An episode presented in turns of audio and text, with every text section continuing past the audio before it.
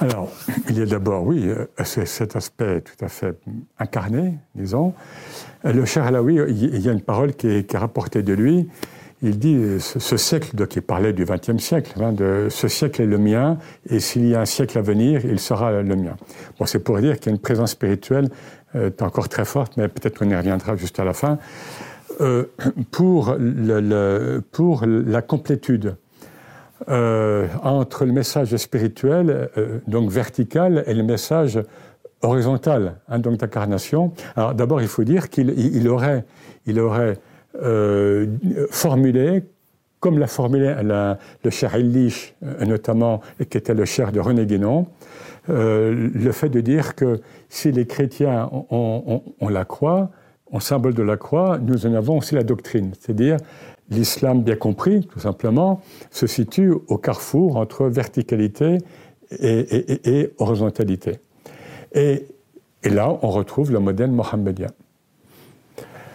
Euh, quand vous prenez donc les hadiths, donc tous ces milliers de, donc de paroles du prophète, quand vous prenez la sira, la vie du prophète, qu'est-ce qui apparaît avant tout? Est-ce que c'est la sainteté du prophète qui, qui, apparaît avant tout et son expérience spirituelle ou est-ce que c'est tout ce qu'il a dû transmettre aux humains en tant que dernier prophète, dernier envoyé? Eh bien oui, c'est, la majorité de ces paroles ont trait à ce monde, ont trait à la constitution de la société, ont trait à la, paix entre les peuples, entre les, ont trait à l'universalisme, au dépassement du tribalisme, etc. Eh bien, ces êtres-là, ils sont dans, bien sûr, parce qu'il faut bien rappeler qu'un un, maître spirituel dans, dans, dans, le tasawwuf, dans le soufisme, est toujours un représentant du prophète. Le vrai maître, c'est le prophète. Et il a des représentants dans le temps et dans l'espace.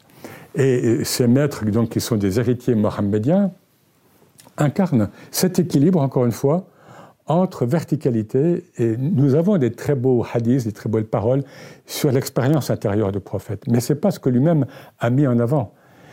parce qu'il avait une mission de tablir, donc de transmettre. Et qu'est-ce que nous voyons maintenant? Bon, C'est ce qu'a fait le Cheikh Alaoui, les, les chers qui, qui, qui l'ont succédé, et c'est exactement ce qu'a fait le Cheikh Khaled Ben Tounes. C'est-à-dire, la spiritualité, elle est là, mais elle, de plus en plus, vu les, vu les enjeux mondiaux vu l'accélération des processus en cours, eh bien, si vous, ne vivez pas la spiritualité dans la matière immédiate, et quand je dis la matière immédiate, ben, c'est traité avec des associations, traité avec des fondations, traité avec, avec l'ONU. Bon, ce n'est pas forcément un plaisir, mais c'est là où s'incarne de manière la plus immédiate et la plus rapide, parce que les maîtres spirituels de toutes les traditions nous disent qu'il y a urgence, et donc, pour moi, c'est bien sûr un prolongement de l'action donc du prophète, euh, donc qu'il a, qu'il a lancé comme un souffle et qui ne s'arrête pas, enfin, qui s'arrêtera qu'à la fin des temps. Donc, et toujours avec cet aspect engagé, euh, l'aspect engagé bah, qu'a le prophète par la force des choses, évidemment, hein, et puis que tous ces chers, que tous ces maîtres, hein, bon, et, ceux dont, dont, on pourrait, dont on pourrait parler, ont eu Hein, bon, je pense au cher Rajel Mardi, qui, durant la guerre d'indépendance, a, a, a, a, eu un rôle hein, euh, bon, pour héberger les, les, résistants, etc. Enfin bon, il y aura plein d'anecdotes comme ça, enfin, anecdotes si on veut, de plein de, plein de réalités, qui montrent que le soufi, encore une fois, c'est Ibn al-Waqt, c'est le fils de l'instant, et qu'il il, il, doit incarner ce qui lui est donné euh, à vivre et pour le bien des, des, des, des humains. Et peut-être là, on peut parler de l'actualité spirituelle euh, du Cher Alaoui. Alors, dans l'enseignement soufi, il est dit, et puis on, peut le vivre parfois, hein, c'est qu'un un, un, saint euh, est plus actif de la miséricorde qu'il apporte à l'humanité, encore une fois en tant qu'héritier mohammedien, hein, qui, était donc la miséricorde par essence, euh, il est plus actif une fois qu'il a quitté son corps physique, parce qu'il a plus de liberté pour intervenir dans, notre monde, ici et maintenant. Parce que ces êtres-là, ils ne sont pas morts, ils ont, ils ont quitté leur enveloppe euh, physique, mais ils ne sont pas morts, ils sont même très vivants. Et donc, ah ben, après, c'est une question d'expérience, évidemment. Mais euh, que ce soit le Cher Alaoui qui est mort, euh, bon, encore assez récemment, il n'y a même pas un siècle, mais, ou bien, ou bien Abou Yazid Bistami qui lui est mort en 874, ou bien, ou bien, ce sont des êtres vivants.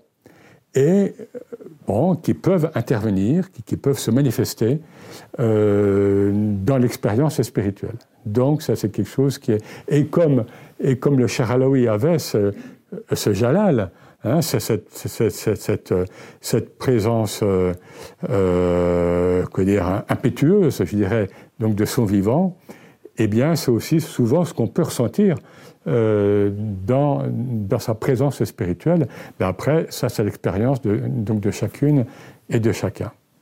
Et peut-être dire, là, c'était aussi très émouvant lorsque j'ai vu ça, que on a un grand auteur soufi euh, qui est iranien d'origine mais qui vit aux États-Unis, Sayyid Hossein Nasr, qui, est encore vivant et qui a dédicacé son dernier livre, je crois, The Heart, enfin le cœur de l'islam.